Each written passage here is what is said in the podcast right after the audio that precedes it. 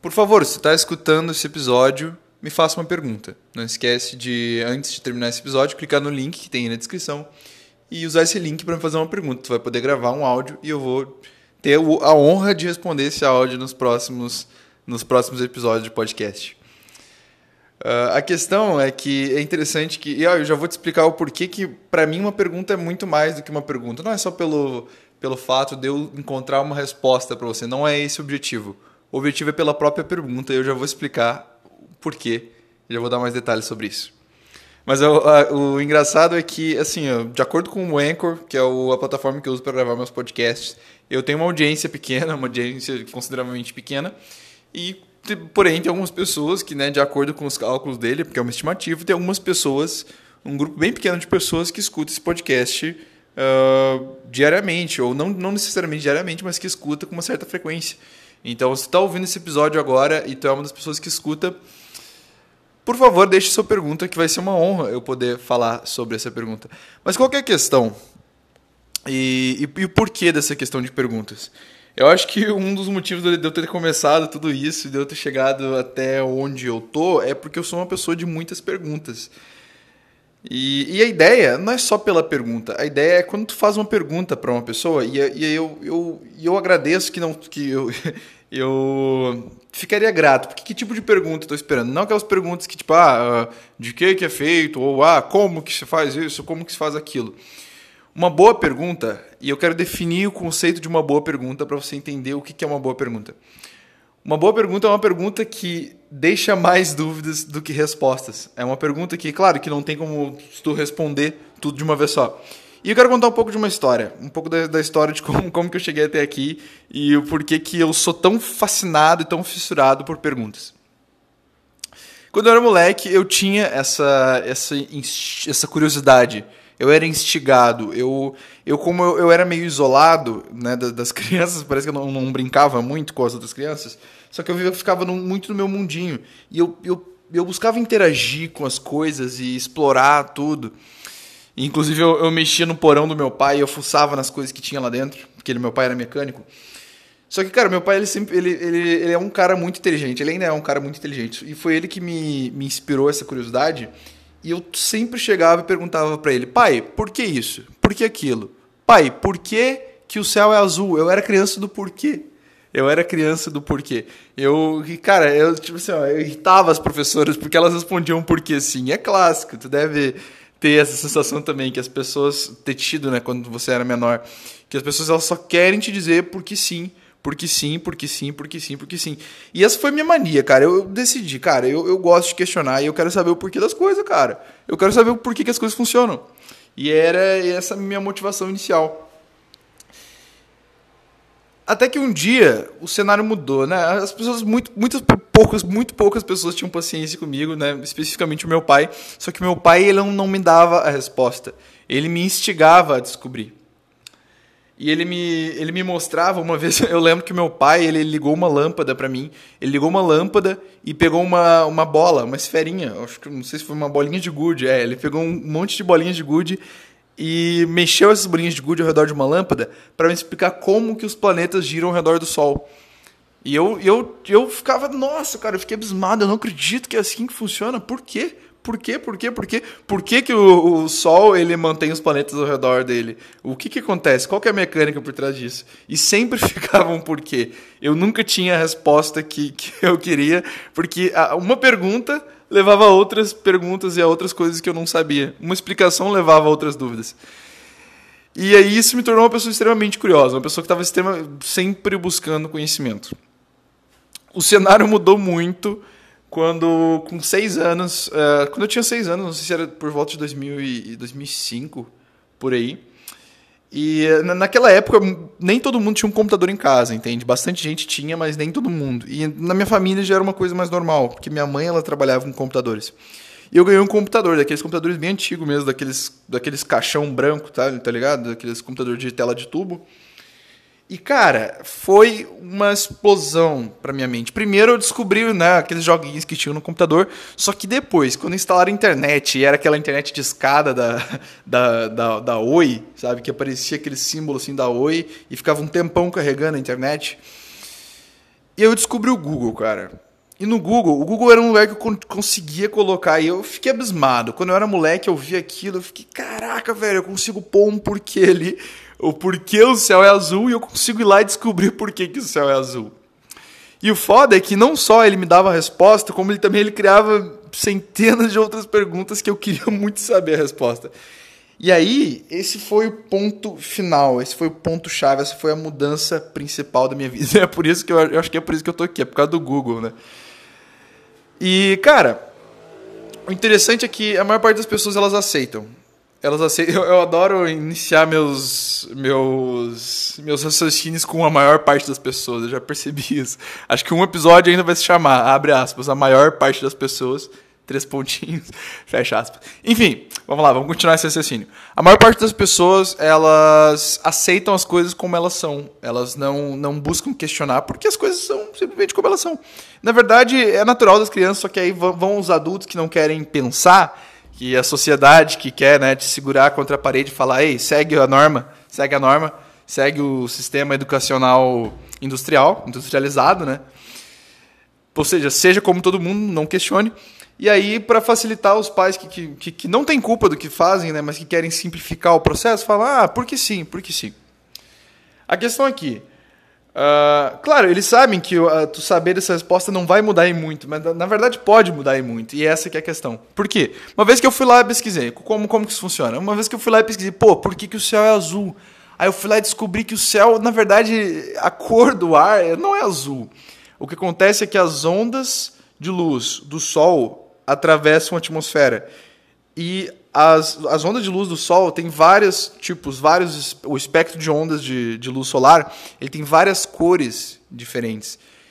E o que é mais interessante é que tá, beleza, a luz do Sol é branca e ela é branca porque ela é uma mistura de vários tons diferentes misturados que chegam até nós. Só que as ondas de luz azul, elas são mais curtas do que as ondas de luz vermelha. E aí tem todo um espectro que de um lado, de um canto, estão a luz azul e do outro canto tem a luz vermelha e todas as cores entre as duas. E a questão é que, pelo fato das ondas de luz azuis serem mais curtas, elas ricocheteiam mais, elas, elas batem nas moléculas do ar e se refletem. E as ondas de luz vermelha, elas atravessam, elas vêm do sol direto para o chão ou direto para os nossos olhos, né? Se tu, se tu tem a ousadia de olhar para o sol. E por isso que o vermelho e as outras cores eles ficam todos misturados. E quando a gente olha para o Sol, ele é tecnicamente, basicamente branco. E as luzes, a luz azul, por outro lado, que é refletida nas moléculas, ela deixa o céu azul. Então não é um processo de, de cor, não é um processo de, de, coloração. É um processo, não é a cor do céu, é um processo de refração. E, e cara, só que isso na verdade só me levou a outra pergunta. Tipo assim, Cara, beleza, o céu é azul e, e, e, por que, que as moléculas são mais próximas? E por que, que as ondas de luz azul são mais curtas do que as ondas de luz vermelha? Ah, eu fui descobrindo que uma tem mais energia do que a outra. E o que, que é energia? Tá, e, e qual que é a cor do sol, então? E, e como é que a gente respira? De que, que é feito o ar? E, cara, isso só me deixava mais e mais e mais e mais perguntas. E isso me levou numa jornada que, assim, ó, eu fiquei abismado, porque eu comecei a pesquisar sobre astronomia, sobre como é que o Sol funciona, sobre como é que, como é que as coisas funcionam. E eu comecei a entender o nosso lugar no universo. Eu comecei a entender que que é questionando e explorando que a gente conseguiu abrir muito mais coisas que a gente não sabe. Só que a vantagem disso é que a gente se tornou uma espécie mais humilde. Porque a ciência, ela é sobre tu não saber. E eu fiquei fascinado por ciência, cara. Eu fiquei fissurado por ciência. E a ciência, na verdade, ela é um jogo de perguntas, né? Ela, ela é um jogo de tu explorar perguntas fundamentais, tu, tu fazer uma hipótese e tu vai lá e testa aquela hipótese para ver se é verdade ou não. Enquanto a maior parte das pessoas, né? Fecha aspas elas, elas ficam sem nem criar hipótese, elas ficam talvez ou na dúvida, ou nem fazem a dúvida para não ter que, que pensar.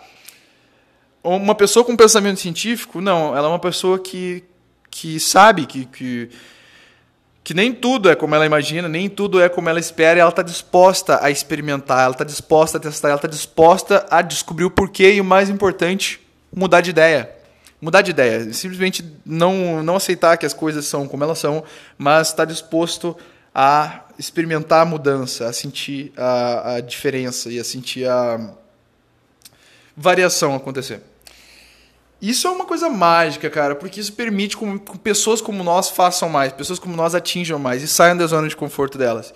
E uma pergunta, eu, eu tenho certeza que uma pergunta pode mudar a tua vida e tu se, se tornar uma pessoa que questiona, se tornar uma pessoa que faz perguntas, pode tornar uma pessoa mais inovadora, tu pode ter ideias melhores, tu pode ter ideias de negócios, tu pode ter ideias mais criativas, tu se torna uma pessoa mais criativa.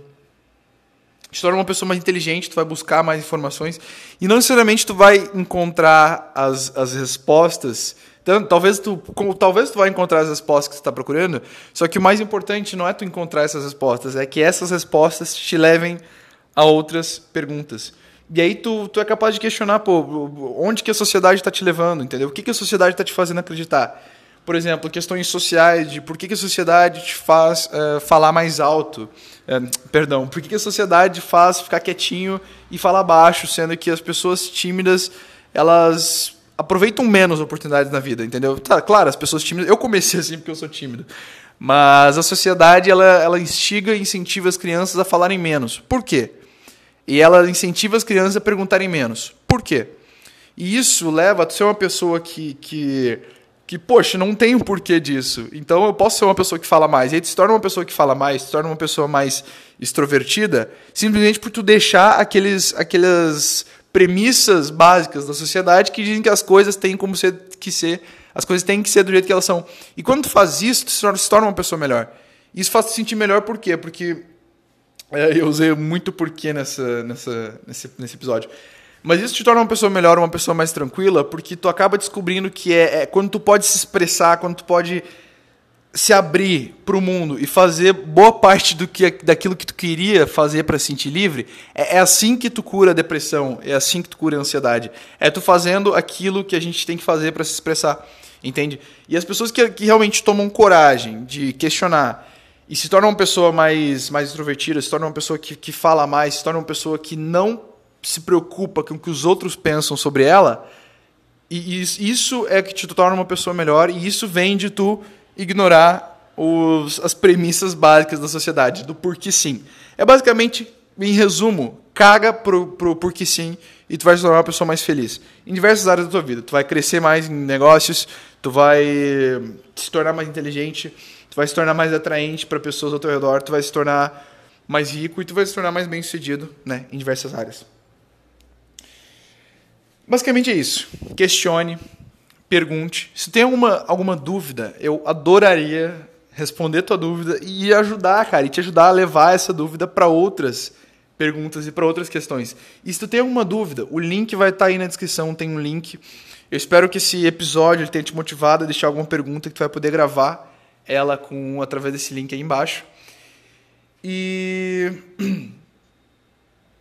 E é isso, eu te encorajo muito a deixar uma pergunta. E se tu pode. Quando tu tá, deixa uma pergunta, tu não tá só se ajudando a, a, a expor tuas ideias e tu emitir isso de uma maneira que seja coerente para ti, como também tu vai estar tá ajudando outras pessoas que estão escutando esse episódio a criarem perguntas na mente dela. E tu vai estar, tá, claro, me ajudando também a ter sobre o que falar no episódio. Então, basicamente é isso. Se você gostou, ou até se tem uma pergunta, mas se tiver uma sugestão também, você pode deixar no, no link abaixo e eu vou colocar né, o seu áudio para responder no episódio. Então, basicamente, é isso. Esse foi o episódio de hoje. E esse foi o episódio do. Foi mais um episódio do podcast Tal, que é um episódio que. Perdão, que é um podcast onde eu falo sobre a minha jornada e a tua jornada para sucesso e business. E que é a minha jornada para que a, porra, vamos voltar aqui, volta, volta. Beleza. Seja bem-vindo a mais um episódio do, esse foi mais um episódio do podcast Tal, que é um episódio sobre que, pô, volta, volta, volta. Esse foi mais um episódio do podcast Tal, que é um podcast sobre a minha e a sua jornada em business e na vida. É isso aí, saiu esse final, não? então é isso, tudo de bom e te vejo na próxima. Um abraço. Ah, e a propósito, tem episódio quase todos os dias, basicamente todos os dias. Um abraço, até a próxima.